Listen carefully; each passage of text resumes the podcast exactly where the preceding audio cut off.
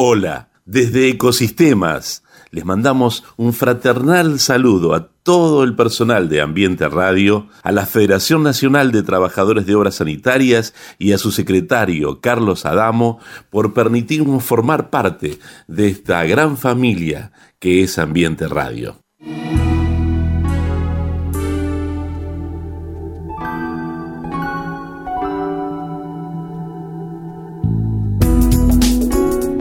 Ecosistemas. Bajo el prisma del poliedro, ¿cómo funciona el mundo de hoy? Cada vez más complejo, más incierto, cambiante, aparentemente caótico, un mundo de todos contra todos o de todos para todos. Ni una cosa ni la otra. El mundo funciona en un delicado equilibrio de ecosistemas que interactúan. Les propongo pensar juntos cómo funcionan esos ecosistemas. Un pequeño manual de bolsillo, quizás apenas un manojo de pensamientos y reflexiones que nos permitan acomodar, ordenar, orientar, comprender cómo funcionamos en estas sociedades hiperinformadas y comunicadas en donde cada día nos cuesta más descubrir sus sentidos y motivos. Los invito a escucharnos y descubrir juntos estos ecosistemas en los que muchas veces estamos insertos sin querer formar parte de ellos y que sin embargo son parte de nuestras luchas y decepciones cotidianas. Y bajo el prisma del poliedro, porque todo ecosistema está compuesto por diferentes caras o lados con sus vértices y particularidades. Unidad en la diversidad, donde el todo es superior a las partes, el acuerdo superior al conflicto, la realidad se impone a la idea y el tiempo al espacio. Esto nos permitirá construir un mundo sustentable, en un ambiente pleno de humanidad en concordia con la naturaleza, única protectora de nuestra existencia y de las generaciones por venir. Bienvenidos a Ecosistemas, bajo el prisma del poliedro.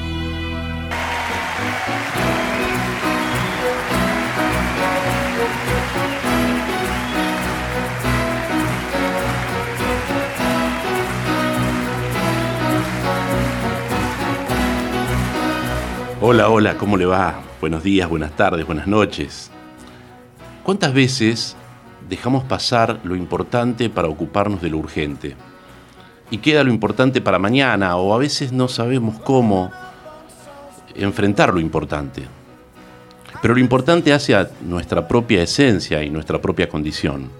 Hoy le propongo que pensemos juntos sobre un tema que realmente es importante la deuda externa.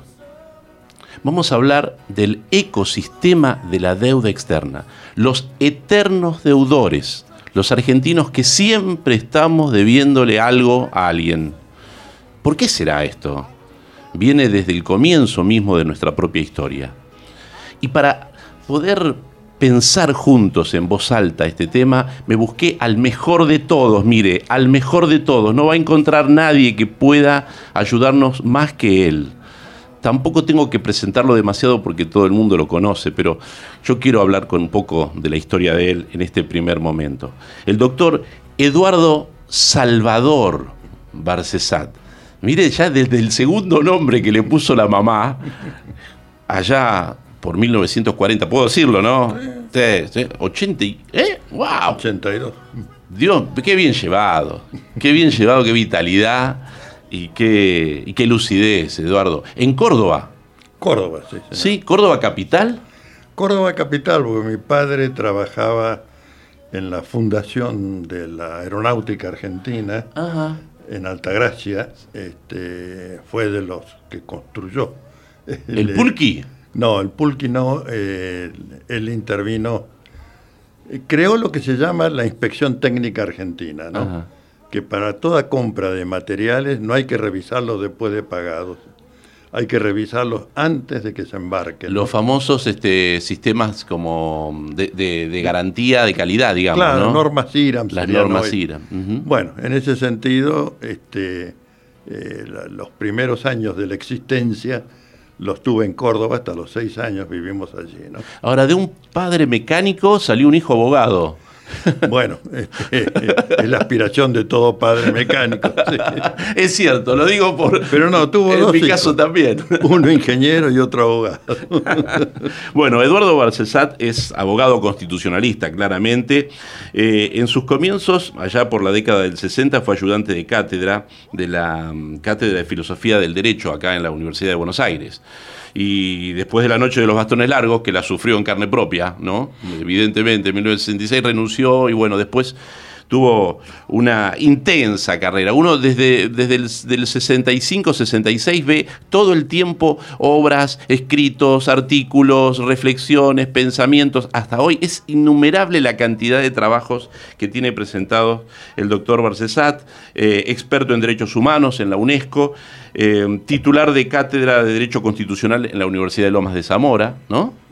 También, y fue convencional constituyente. Traje una constitución porque yo quiero, Eduardo, que de acá no nos vayamos sin que me firmes esta constitución Con nacional. Porque fue constituyente en el 94. Imagino los recuerdos de aquellas asambleas allí en Santa Fe, ¿no? Sí, sí. Eh, y ahora también fue nombrado profesor titular de la Cátedra de Teoría del Derecho y Filosofía del Derecho de la Universidad de Buenos Aires, ¿no? Eso Sí, desde el sí. 97. La titularidad desde el 97. Desde el- claro, es decir que Hasta hay ahora. una larguísima trayectoria. No quiero abundar en otras cosas, simplemente para encauzarnos y que ustedes comprendan la jerarquía, el carácter y además la generosidad de Eduardo de venirse hasta la radio eh, con su maletín, con sus cosas, para poder conversar con nosotros y con ustedes acerca de este tema que lo tiene, no, diga, no diría que sin dormir, yo no sé si hay cosas que lo tienen sin dormir Eduardo. Es un tema que me preocupa y sinceramente es como un poco arar en el desierto, ¿no? Es decir, a veces voy a debate y me dicen, sí, sí, tenés toda la razón, no te podemos contestar, pero vamos a pagar igual, ¿no? ¿Por qué? ¿Por qué? Y por qué no se sabe. Así que yo eso un poco lo asimilo con la, la idea de los mitos griegos, ¿no? Parece que me voy muy atrás. A ver, no.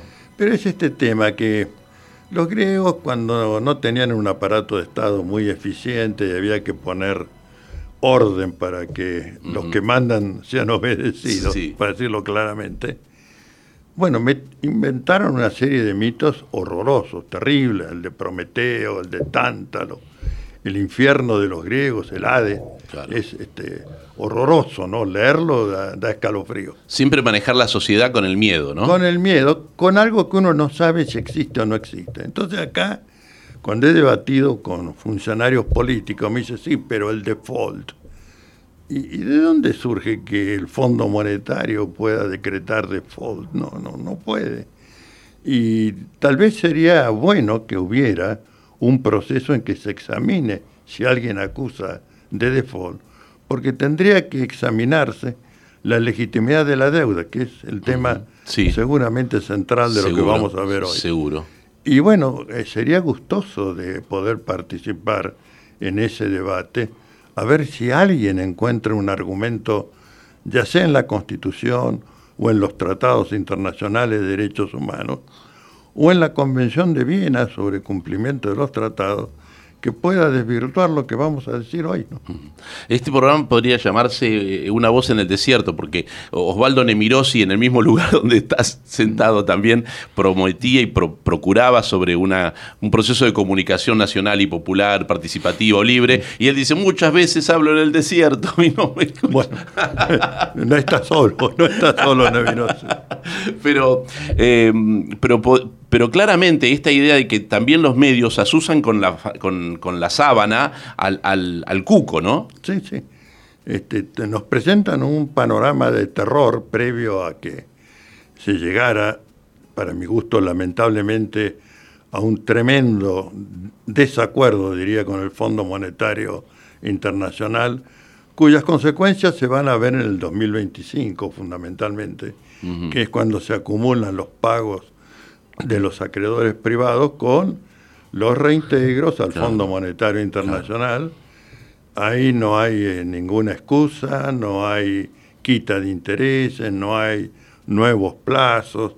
Hemos entregado nuestra soberanía legislativa y jurisdiccional, es decir, nada de esto se rige por la ley del país, se rige por las normas que establece el Fondo Monetario Internacional y perdimos una oportunidad histórica porque una estafa tan grande como la que realizó el gobierno Macri, creo que mm, difícil que vuelva a repetirse, porque todos sabemos que la cuantía del crédito con el Fondo Monetario Internacional es enorme, desusado y hasta diría impropio, porque el Fondo Monetario fue presionado por la administración Trump para que Argentina, no Argentina, para, que, Mauricio Macri, para que esa gestión de gobierno pudiera, este, tomar un nuevo periodo, favorecer más la explotación de nuestras riquezas y recursos naturales, es decir, despojarnos en mayor medida. Este, y bueno, eso, eh, donde se violaron todas las normas constitucionales, como vamos a examinar de seguido, es lo que hubiera dado la gran oportunidad para que la Argentina un día se ponga los pantalones largos en materia de institucionalidad y no que siempre estemos de rodillas, este, enterrados en una deuda que solamente ha servido para pagarles a los acreedores financieros y la fuga de capitales. ¿no? Pero bueno, entramos en materia. Sí, yo quiero decir esto, que a Eduardo no se le ocurrió esta cuestión ahora, porque en el 2016 fue el primero que salió a la palestra a denunciar al aquel presidente en aquel momento, Mauricio Macri, sobre el tema del endeudamiento.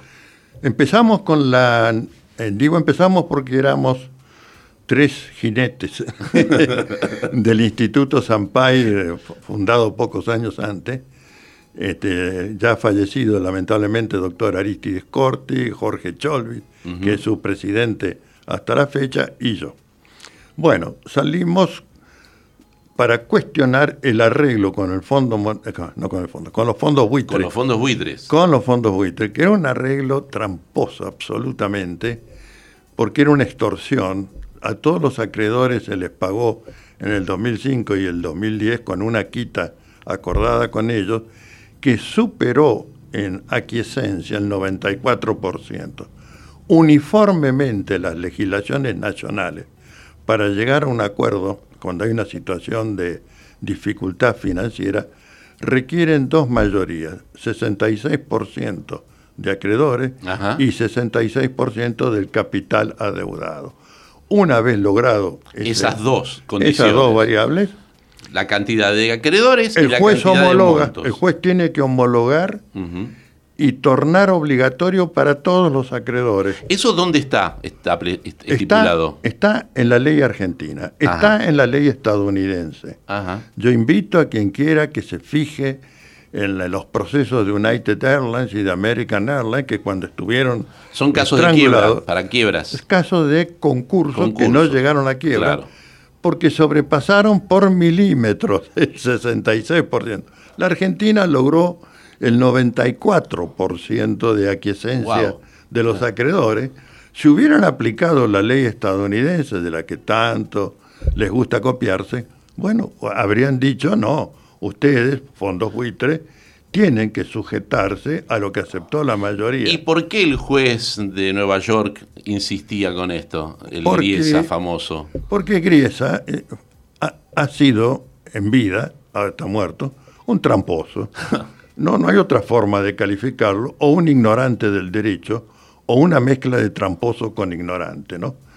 Zaffaroni lo había calificado de juez de trocha angosta, ¿no?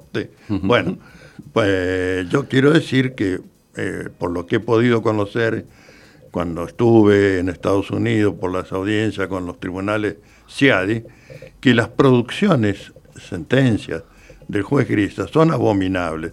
Y debo recordarle a la audiencia que en el año 2014, nuestra ex procuradora general de la Nación, la doctora Alejandra Gil Carbó, tuvo que dictaminar como fiscal ante la Corte, ante la Corte Suprema, el caso de otro fondos buitre, eh, Clarence Limited, sentencia del año 2014, donde se mandó un fallo, un dictamen, perdón, brillante, brillante, que determinó que las sentencias del juez Tomás Griesa son nulas y lesivas del orden público constitucional argentino y desaconsejó otorgarle el cúmplase, es decir, cóbrese, venga y que le vamos a pagar. Bueno, esa, ese dictamen fue convalidado por la Corte Suprema, aquella Corte del año 2014, con una sola ausencia, no voto en contra, que fue la del doctor Lorenzetti. Ah, Pero debo señalar que los otros cuatro ministros parafrasearon el fallo de eh, el dictamen, perdón, de la doctora Gil Carbó y lo hicieron y no ha sido modificada ni revista esa doctrina hasta el día de la fecha. Pero estos fueron y pagaron igual. No, no, pagaron el 100% del capital que habían comprado por moneda porque era mercado secundario y una deuda de Eran bonos que estaban de bonos que valían moneda. Monedas. 100%. El 100% de, los intereses moratorios, el 50% los punitorios y los gastos judiciales. Es decir, se pagó una fortuna, 16.500 millones de dólares, para nada. Bueno, así empezó nuestro periplo judicial.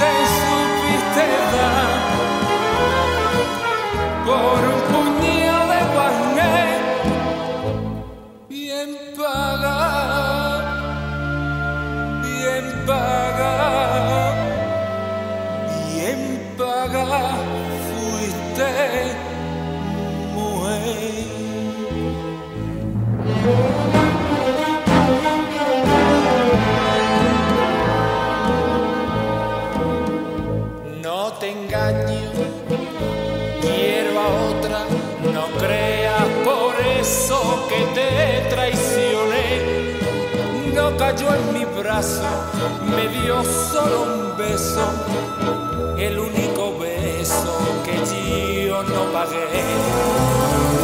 Nada te pido, nada me llevo entre esas paredes, dejo sepultar penas y alegría que te doy y me diste y esas joyas que ahora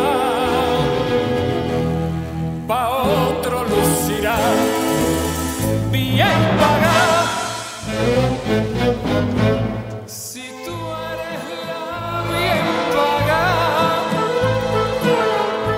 Me diga que no recuerda esta película, Las cosas del querer. Ah, y la bien pagada. La bien pagada. Bien pagada quedaron, ¿no? Porque la verdad que lo pagaron todo. Y lo más triste, doloroso, es que el 85% de la titularidad de esos bonos administrados ¿sí? por sociedades o fondos buitres, eran argentinos.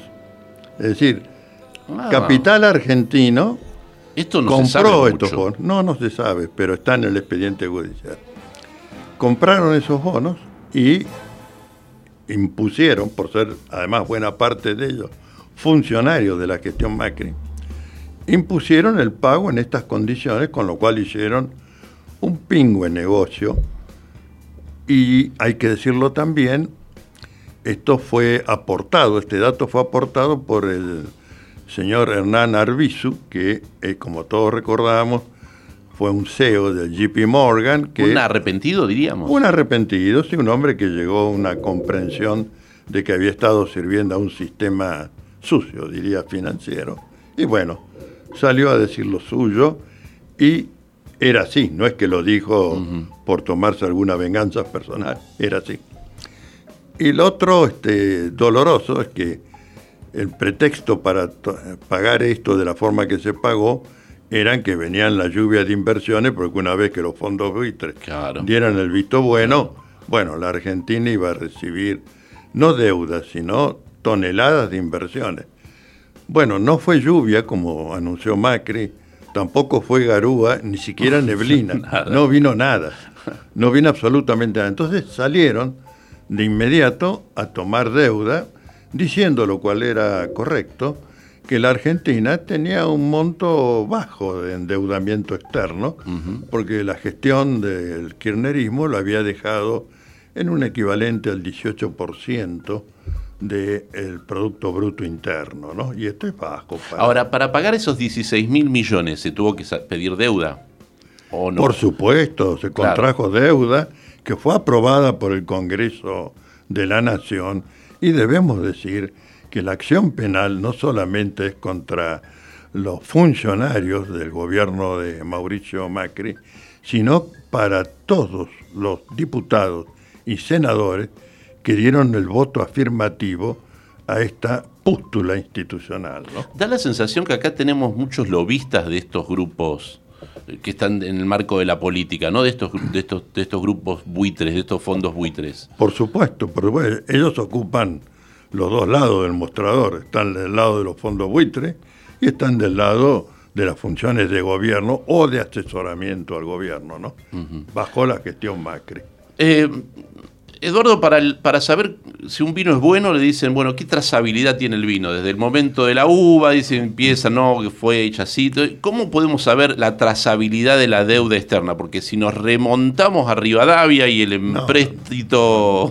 No, vale la pena, no vale la pena. Pero, digamos, dentro de todo, ¿a quiénes le debemos y de dónde viene nuestra deuda? Bueno, cuando terminó la, la gestión del kirchnerismo, vuelvo a decir que era un 18% de, de deuda, digo 18% computado sobre el Producto Bruto Interno, que por aquel entonces superaba los 450 mil millones de dólares.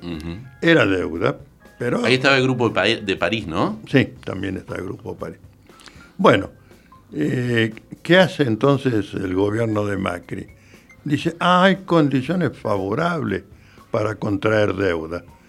La deuda que se contrajo fue en las peores condiciones del mercado, porque Argentina siempre despertó sospechas a pesar de este pago fraudulento en beneficio de los buitres, ¿no? Bueno, la cuestión es que empiezan a sacar decretos, todo se hizo por decreto del Poder Ejecutivo, y esto ya vamos a ver el significado jurídico que tiene, pero además de esto yo diría decretos tramposos, porque las condiciones de endeudamiento estaban en resoluciones firmadas por los ministros de Finanzas, particularmente y mayoritariamente Luis Caputo, el Messi de, las finanzas, que hicieron una cosa engorrosa, extensa, absolutamente innecesaria, de 500 páginas la resolución para cada acto de endeudamiento, que claro, con esa extensión no se publicó en el boletín oficial edición papel, sino en la página web. Eso que venía como un anexo, digamos. Claro, porque la resolución es la que le pone ejecutoriedad al acto del endeudamiento, que es por decreto. Nunca se hizo por ley de la nación. Ya vamos a llegar ahí. Bueno. Decreto, decreto, sí, tampoco DNU, digamos. No, no, decreto sí. Común, ¿no? no, decreto invocando una ley derogada en ese tramo. ¿Por qué? Porque todo el, el gran paquete del endeudamiento argentino, además de contraerse primero el de la dictadura militar, que por supuesto fue por decretos de los usurpantes del poder político, después vino Alfonsín, que dijo que iba a revisar la deuda, pero dio marcha atrás en poco tiempo y eso provocó la salida de Bernardo Greenspoon y de Pornoy, que era el presidente del Banco Central, que habían tenido una posición principista de revisar esa deuda. Bueno, este... Entre lo que estaba, lo de que Caballo había hecho de, nacionalizar la, deuda privada, ¿no? La, deuda privada se socializó, así es, se hizo pública, con lo cual tuvimos un incremento también bruto de la deuda. Y bueno, eh, llega Menem y Menem quiere tener manos libres para poder contraer empréstito, pese a que su campaña era de que iba a terminar con la humillación de la deuda externa, pero inmediatamente se transmutó cuando se puso la banda presidencial. ¿Y qué hizo?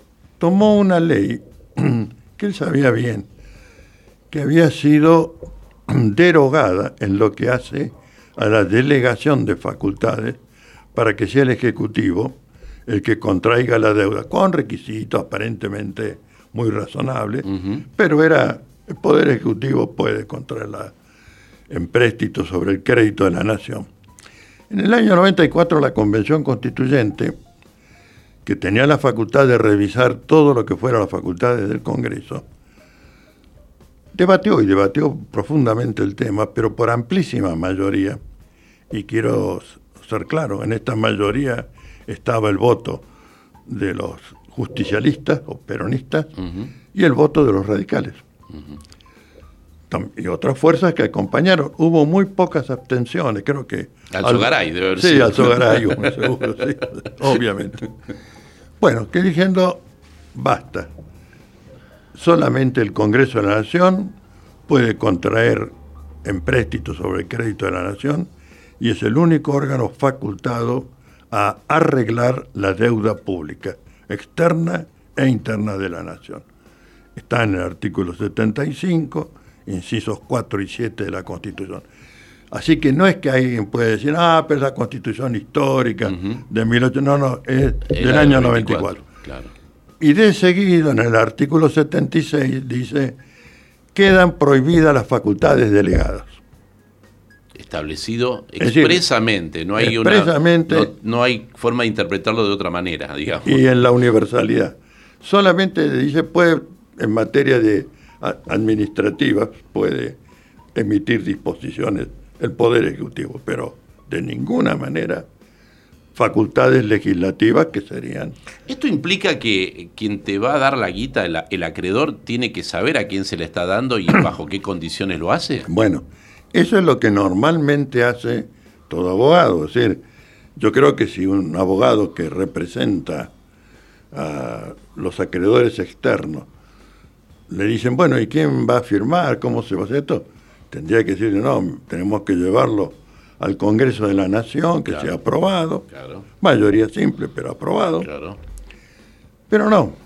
Este, ellos, como ponen que esto va a quedar sujeto a una ley extranjera y a una jurisdicción extranjera, hacen caso omiso de nuestra institucionalidad. Es decir, a la Argentina no solamente la potencia imperial británica le usurpó las Islas Malvinas, Atlántico Sur y el mar este, continental. Bueno, eh, nos han usurpado también la soberanía legislativa y jurisdiccional, ¿no? si estamos sometidos a ley y jurisdicción extranjera, a opción, a opción del acreedor. Bueno, eh, es un cuadro espantoso. Sí, claramente bastante decepcionante. Y violatorio de la Constitución.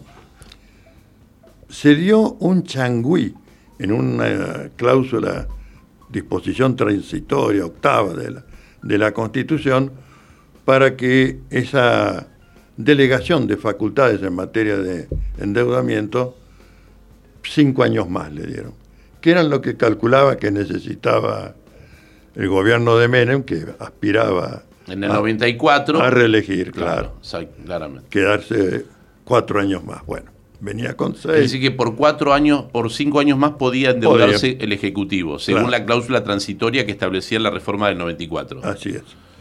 Pero bueno, esa cláusula en realidad rigió, porque después la fueron prorrogando por ley en, este, en la ley de presupuesto, duró hasta el año 2009. La cuestión es que en 2010 ya nadie podía decir el Poder Ejecutivo puede contraer empréstitos. Pero llega Macri y encuentra que, ¿por qué no basarnos en la 24.156, que era esta ley? Esa ley ya derogada. Ya derogada en este tramo. No fue una derogación total, porque tenía otras disposiciones que eran razonables, diría, de administración financiera y de responsabilidad por esa administración, que no hay que desecharla. Pero la parte neurálgica había ya... Es decir, que trató de utilizar las mismas herramientas que tuvo el menemismo en los 90 para poder generar el proceso de, endeudamiento, en el 2017. Todo se hizo, todo se hizo con invocación de esa ley de administración financiera que no regía. Qué interesante. Que no regía. Y con un, diría, condimento más, que la Argentina mantiene la inmunidad soberana del Estado sobre las embajadas y todos los implementos militares, es decir, aeronaves, buques, tanques, bueno, eso son inembargables, ¿no? Pero... Para no tener el problema de la fragata Libertad con la que se encontró el kirchnerismo en el 2010, ¿no? 2011, cuando fue el, Exactamente. el embargo que Pero, pero, este, dejaron afuera de la inmunidad soberana del Estado todos los bienes del artículo 236 del Código Civil y Comercial, que comprende qué? Comprende el conjunto de las riquezas y recursos naturales existentes en el territorio de la nación argentina y las empresas de capital estatal, sean nacionales, provinciales o locales. Es decir, que lo más valioso que tiene la Argentina, que es su enorme, su enorme variedad de riquezas y recursos naturales, fue puesta en hipoteca, en garantía de pago de la deuda contraída por este gobierno este, impensable. ¿no? Ni más ni menos. Con,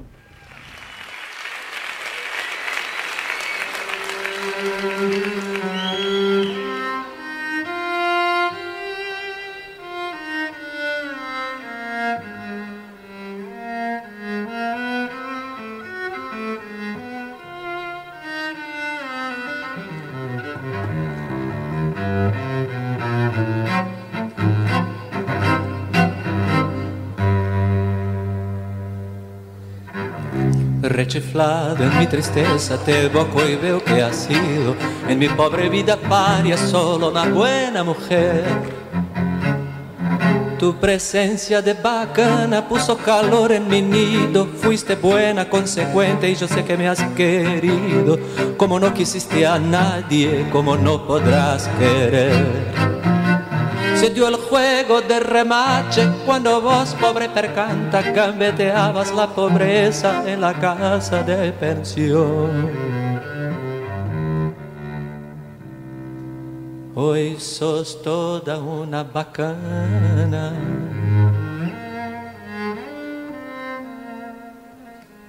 La vida te ríe y canta.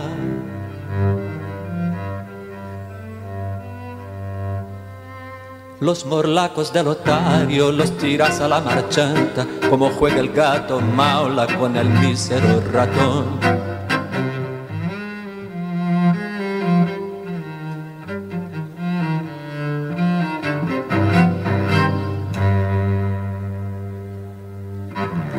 Hoy tenés el mate lleno de infelices ilusiones, te engrupieron los otarios, las amigas, el gavión. La milonga entre magnates con sus locas tentaciones, donde triunfan y claudican milongueras pretensiones, se te ha entrado muy adentro del pobre corazón.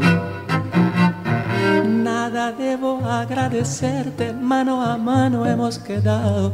No me importa lo que has hecho, lo que haces y lo que harás. Los favores recibidos, creo habértelos pagado. Y si alguna deuda chica sin querer se me ha olvidado, en la cuenta del otario que tenés se la cargas. La da da da da.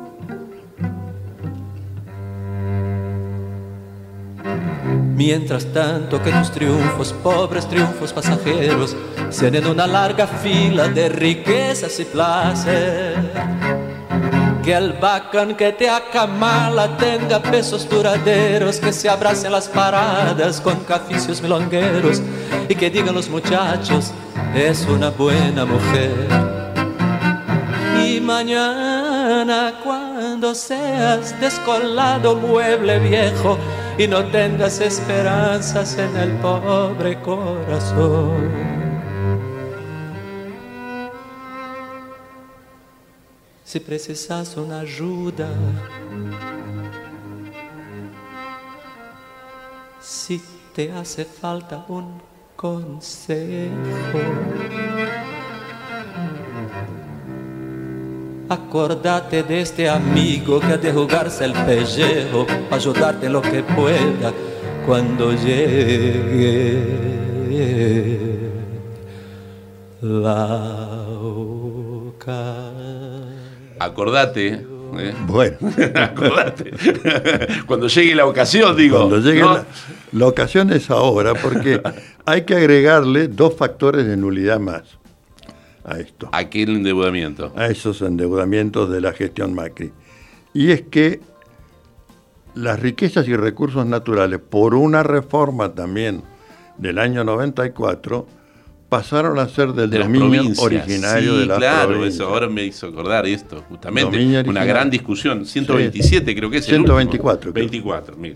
124. Y, y además violentaba las disposiciones de más alto rango del derecho internacional de los derechos humanos, que son los dos pactos internacionales de Naciones Unidas, de derechos civiles y políticos y de derechos económicos, sociales y culturales, que se inician con la misma cláusula, por una cuestión de énfasis.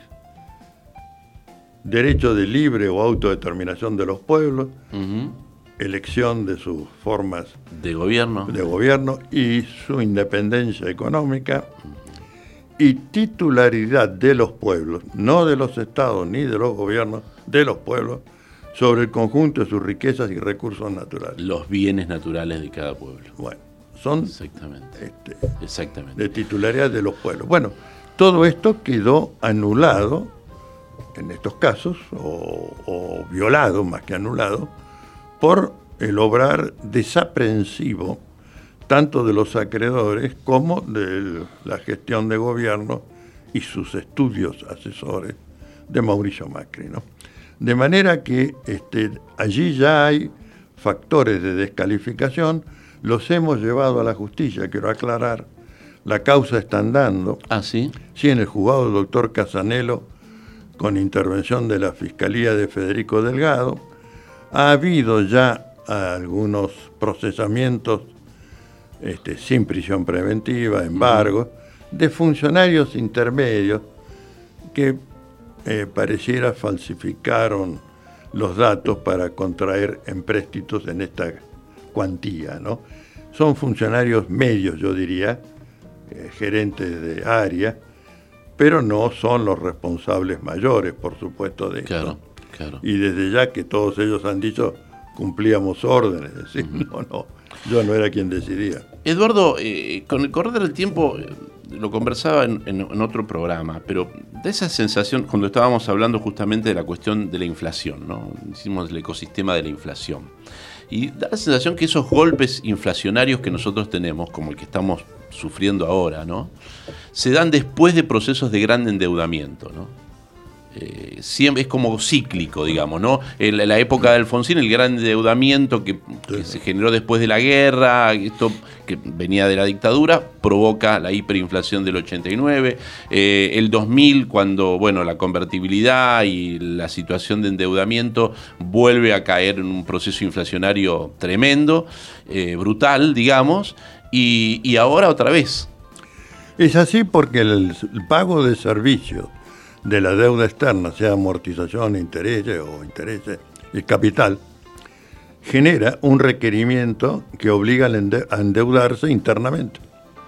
Y por eso es que tenemos estos desfasajes enormes en lo que hace al llamado déficit fiscal. Por eso lo distinguen entre primario y secundario, para de alguna manera, ocultando los adjetivos primario y secundario, no poner en evidencia que esta inflación no solo obedece a la desaprensión de los empresarios monopolistas nacionales, sino también a las exigencias de pago y amortización del enorme endeudamiento argentino. No me quería ir de algo que vos marcaste muy bien, que tiene que ver con nuestros bienes naturales. Y me da esa sensación de que ahora que se viene generando la posibilidad del gasoducto, Néstor Kirchner, de la capacidad de poder contar con nuestra propia energía, incluso he escuchado por allí voces que hablan de que si estuviera esto funcionando implicaría cerca de 30 mil dólares por cinco décadas, digamos,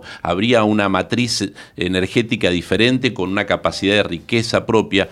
Y todo esto en el marco de, un, endeudamiento brutal al cual vos haces referencia a partir del 2025 que hay que empezar a pagar la deuda. Claro, claro, no, no. Pero da la sensación, qué cosa, ¿no? Que cuando uno logra tener los recursos, aparece el acreedor que te quiere venir a cobrar esos propios recursos, ¿no? Me, me sonrío, aunque la audiencia no lo vea, porque el intérprete auténtico de todo esto, este señor no, no muy aconsejable, Paul Singer, en el año 2014 yo estaba en Estados Unidos por las, las audiencias del Tribunal SEADI, sale por todos los medios televisivos ampliamente difundido, haciéndole una exhortación al gobierno argentino.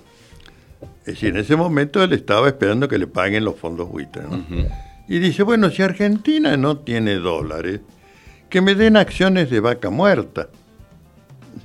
Ahí está la verdadera trazabilidad de a dónde apuntan con los endeudamientos. No a que le den dólares. ¿Qué le interesa a Estados Unidos los dólares si los imprime en la cantidad que sea? Y cuando en el 2008-2009 está documentado que la Reserva Federal, que es el banco que los imprime, trabajó los tres turnos de ocho horas para poder sacar la cantidad de billetes para tapar la quiebra de Lehman Brothers y todas las otras bancos del sistema que estalló con la burbuja financiera. Bueno, este, lo que les interesa es apropiarse de las riquezas y recursos naturales. Y un continuador, hay que decirlo ahora, de esta línea y de esta política es el actual embajador de Estados Unidos, que cuando habló en la American Chamber, además de dirigirse con mucha confianza a su amigo Horacio Rodríguez Larreta, diciéndole que necesitamos que, ojo, que el frente este amplio y democrático, es decir, sin el kirchnerismo, eh, lo tengamos ahora, no hay que esperar al 2023, eh, ahora. Y tras cartón dice, porque la Argentina tiene una cantidad de riquezas y recursos naturales inmensa. Y yo como amigo me despojo de la, la, vestimenta de embajador, les digo, ahí está el futuro de ustedes. Yo creo que en realidad el futuro que está ahí, por las palabras que él dice, es necesitamos un gobierno amigo para que sigamos apropiándonos de esto que efectivamente ha acreditado que va a ser una riqueza enorme. No solamente los hidrocarburos, están los depósitos, los minerales de litio, eh, sílice, tungsteno, que son fundamentales para el desarrollo tecnológico e informático. ¿no? Bueno, el litio es muy difundido, ya todo el mundo lo sabe, pero también el sílice y el tungsteno. Bueno, es decir, necesitan tener alguien con quien puedan confiar para seguir extrayendo estas riquezas que no son renovables. ¿eh? Nadie ha podido inventar una fábrica de litio, de silicio, si no está de en la salina. Si no está allí, tampoco las tierras con aptitud rural, el agua potable, todo aquello que la Argentina tiene y en abundancia y que lo tenemos hipotecado en función de esta deuda externa contraída por fuera del marco constitucional y de los tratados internacionales de derechos humanos que son vinculantes para los 193 países que componen la órbita material de Naciones Unidas. Eduardo, parece que Argentina tiene una trampa, la trampa de seguir siendo un país solamente extractivista que no pueda ponerse de pie para defender su propia soberanía. Bueno, eso es lo que necesitamos, se llama decisión política, se llama también en cierta medida un grado de saber. Hay que tener un saber para poder hacer esto, pero tenemos el conocimiento tecnológico para el aprovechamiento pleno del litio, del sílice y del tungsteno, lo tenemos. Tenemos un capital propio que es nuestra emisión monetaria, hay que decirlo con toda franqueza, que puede movilizar estos, estas riquezas y recursos naturales y no tendríamos que depender de ningún dólar. Esto que estoy diciendo, créanme, estoy parafraseando frases del representante de la CEPAL, en un congreso de economistas y juristas que asistí en el año 2009 en Ecuador, que dice, yo no entiendo cómo los países de Latinoamérica no comprenden que ellos pueden movilizar, teniendo las capacidades en recursos humanos, pueden movilizar esas riquezas y recursos naturales para su desarrollo sin tener que depender de un endeudamiento externo que es oprobioso y además de enorme, enorme capacidad destructiva de la naturaleza.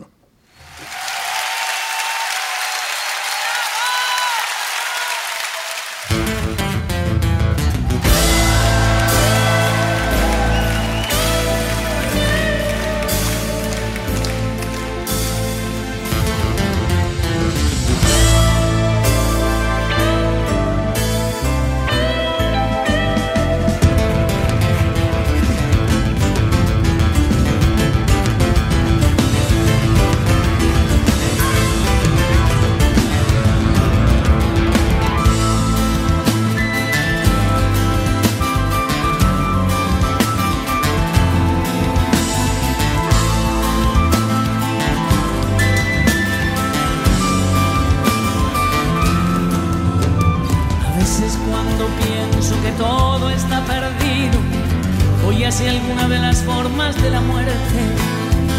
Me un tiro con una palabra que alguna vez me fue tan transparente.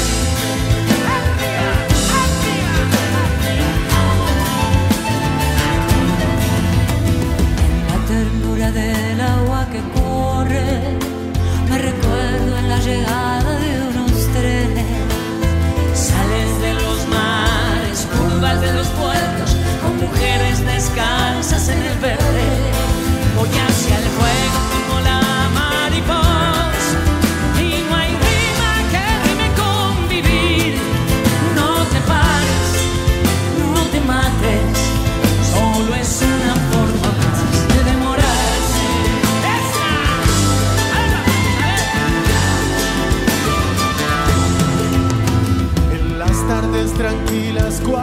extraño todo, pienso que todo no es lo que perdí.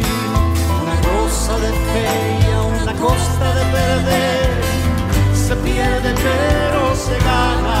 La lucha es de igual a igual contra uno mismo y eso es ganar.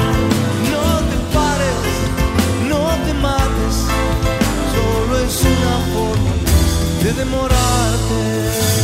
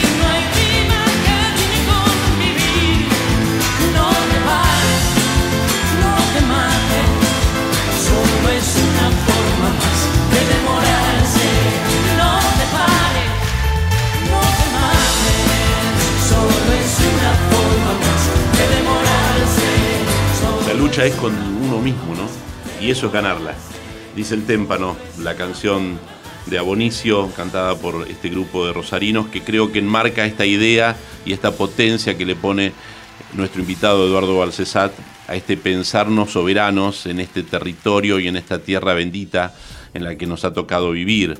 Eh, yo a Eduardo lo imagino como abogado, no podría imaginarlo como juez. Digamos, es, es- hace, ha- hace verdaderamente eh, ley su, su condición por ser quien aboga, quien promueve, quien defiende, quien está dándole razones a las condiciones por las cuales uno tendría que enfrentarse a esta deuda que nos, que nos va a tener quizás peor el, el día de mañana, porque el Fondo Monetario Internacional ha puesto sus garras sobre nosotros. Sí, sí, no hizo ninguna quita, ninguna quita, ni siquiera de los sobrecargos, ¿no? Así que va a ser feroz el tema.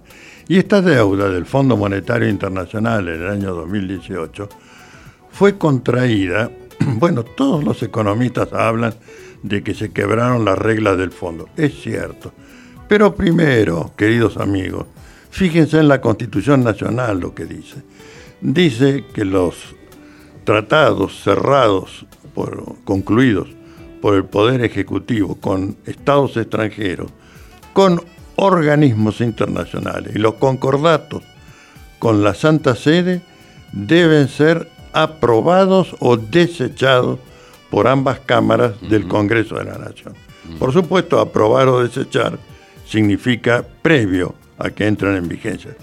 Bueno, debo decirles que en ningún momento en el año 2018 fueron presentados siquiera Yo creo que fue el discurso del presidente más corto de la historia que, que se, que- que se tenga. Eso. No sé si hasta no sé si fue cadena nacional, creo que sí que fue cadena, ¿no? Bueno, pero fue- anunció el endeudamiento Chau. y- Fue la tarde de mucho gusto, dijo. y chau. Nos, nos metieron encima, en ese momento llegaron a- al desembolso de 46 mil millones de dólares, que como sabemos fueron para pagar la bicicleta financiera y después de la bicicleta financiera, como un hilo causal, se convirtieron en fuga de capitales. 80 mil millones de dólares que se fugaron hacia las guaridas fiscales que regentean, por supuesto, los mismos que nos endeudan. Esta es la, verdad de la historia. Bueno, es- en el año 2018 inmediatamente varios particulares, hombres de la política como Lozano, Guillermo Moreno, la diputada Fernanda Vallejos, economista, con un grupo eh, que la acompañó importante y con mi patrocinio, hicimos la impugnación de estos acuerdos, porque más allá de si violaban o no violaban, que estamos todos contestes en que sí, el- el- los, los estatutos del Fondo Monetario Internacional, violaban la Constitución Nacional, porque no fueron aprobados ni desechados, ni presentados, ni tampoco el Congreso tuvo la valía institucional de decir, mándeme esos acuerdos para que los examine. Bueno, Tampoco la justicia lo ratificó en algún momento, ¿no? no, no, no, la justicia no lo ratificó, pero la causa está, sujétense a la silla, en el juzgado de la doctora Capuchetti, Ah, bueno. pero, pero, garantía, ¿eh? pero, pero con la intervención del fiscal Franco Picardi, Ajá. que le está empujando, claro que la jueza es la que define si se hace o no se hace lugar a una prueba, pero hay un fiscal de la nación allí de enorme valía intelectual e integridad moral que está llevando adelante con extremo compromiso e idoneidad técnica el reclamo de investigación. ¿En qué, ¿En qué momento del proceso se encuentra esa causa? Bueno, esta causa se encuentra con ya informes entregados por el propio Poder Ejecutivo bajo el gobierno Macri, después este Banco Central ya bajo la actual gestión, donde eh, exhiben eh, la inmundicia que se ha hecho del punto de vista de las normas financieras, etcétera, pero no se meten en el aspecto constitucional. En el aspecto constitucional nos metimos nosotros, ¿no? Este, y esto es lo que me, también me subleva un poco, porque tenemos una constitución, yo creo que bastante buena en general, este, en lo que se pudo reformar. Tenemos los tratados internacionales de derechos humanos que se incorporaron, una de las cosas más importantes, y parece que es para ornamentar la vidriera institucional argentina, en lugar de para ser aplicado todos los días y que sea vivida por todos los habitantes de la nación argentina como la norma superior obligatoria para el gobierno o los gobiernos y obligatoria para los habitantes de la nación argentina. Bueno, en los papeles somos espléndidos nosotros. Ah, bueno, si aterrizara un, un ovni con seres extraterrestres. a ver cómo se maneja esta gente. Y tenemos esta constitución. ¡ah! Y tenemos esta ley. ¡oh! Cinco estrellas nos dan. Y después caminan diez pasos fuera del Congreso y ven gente comiendo de la basura, durmiendo en portales. y pero ¿cómo? Y tienen todos los derechos garantizados. No, no. Los tenemos incorporados. Pero todavía falta esa obra de ingeniería social. Pero bueno. Esto nos lleva a que cuando asume el gobierno, denodadamente, dentro de nuestras capacidades y, medios, dijimos, esta es la oportunidad para que se declare la nulidad absoluta e insanable. ¿Por qué nulidad absoluta e insanable? Y porque lo dice la Constitución. Busquen el artículo 99, inciso tercero, segundo párrafo. Dice, en ningún caso el Poder Ejecutivo, bajo pena de nulidad absoluta e insanable, podrá emitir disposiciones legislativas. Claro que sí. Es decir, se apropió de las facultades del Congreso, Mauricio Macri. Sí, señor. Este, nos endeudó y cuando la Constitución dice esto, que nos la sirve en bandeja para reclamar esa nulidad absoluta e insanable, es decir, es un acto que no puede ser saneado es un acto inexistente desde el punto de vista del derecho. Ahora, como abogado del diablo, yo diría, Eduardo, ¿y si ya lo empezamos a pagar, no estoy reconociendo la deuda? Bueno, aquí viene, aquí viene la gran paradoja argentina. El actual gobierno, por un lado, le emite la instrucción al procurador del Tesoro, que es el abogado jefe, para que se presente en ese expediente este, reclamando por un acto que califican como administración fraudulenta y violación de los deberes de funcionarios públicos. Que lo es, incuestionablemente. Impecable, digamos. Impecable. Se suman. El análisis constitucional, bueno, se machetearon bastante de nuestros escritos, pero no importa. No bienvenido sea si se no le vamos, No le vamos a pasar factura. Si se copian para bien. Pero, pero, sobre la otra mano, el mismo gobierno, mm. el mismo presidente, dice, bueno, tenemos que pagar porque si no, bla, bla, bla, empieza el default y cómo vamos a quedar ante la comunidad internacional. La Argentina es un país serio. Bueno, un país serio comienza por respetar su propia institucionalidad. Resumen, que se va a una innovación, porque esto es lo que significa el actual acuerdo con el Fondo Monetario, cuando esa innovación técnicamente está prohibida por la Constitución y por los códigos civiles y el Código Civil y Comercial actual. Código Civil de Vélez decía eh, lo que es nulo en nulidad absoluta e insanable no puede, no ser, puede ser, materia de innovación. Lo dice también el actual código. es nulo en nulidad absoluta e insanable, nada. Peor aún, peor aún para los del Fondo Monetario. Ninguna acción se le reconoce en el derecho a los que han sido autores o partícipes del acto nulo de nulidad absoluta insanable. es decir, jódanse por haber contratado, teniendo que saber que en la Argentina ese contrato tiene que ser aprobado o desechado por el Congreso. Bueno, yo querría culminar, estamos sobre los minutos finales, diciendo, miren, acá tenemos dos problemas visibles y uno invisible, que hay que hacerlo visible en nuestro juego de palabras. Los dos problemas visibles son la deuda externa, que en este momento son la deuda pública, 383 mil millones de dólares. Sí.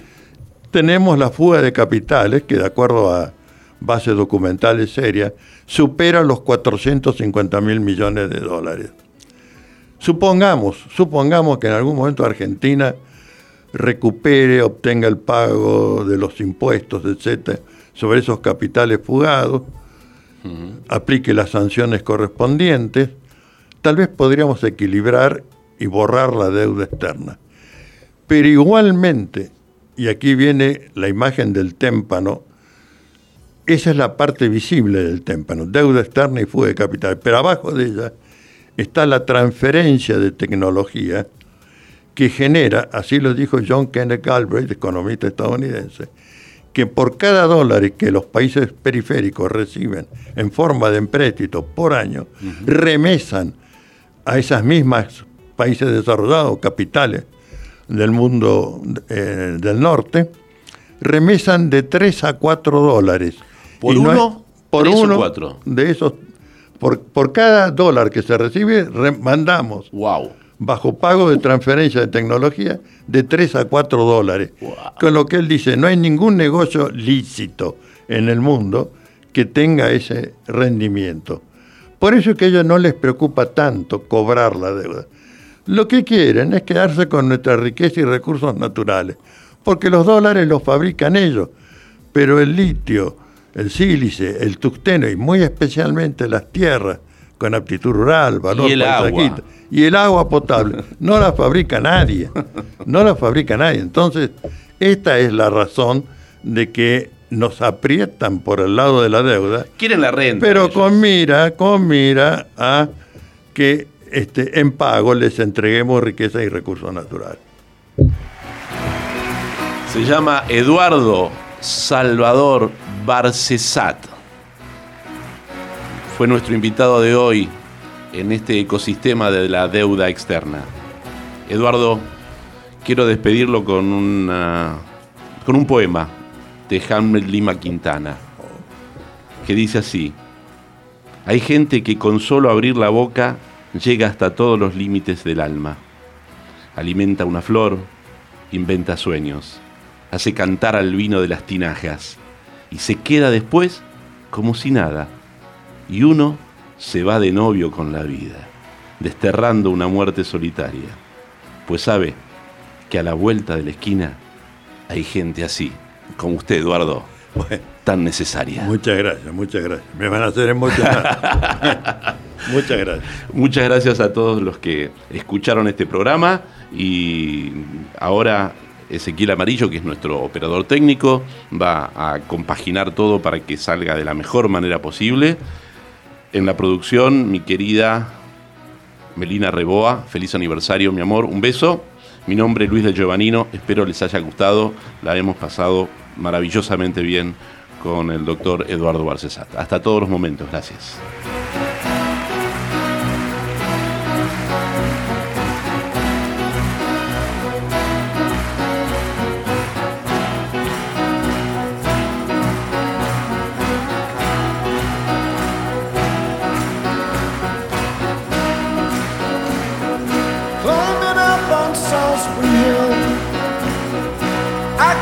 The city light. Wind was blowing, time stood still. Eagle flew out of the night. It was something to observe. Came in close, I heard a voice. Standing, stretching every nerve. Had to listen, had no choice. I did not believe. I just had to trust imagination. My heart going. Hey, you said, grab your things, I'll come to take you.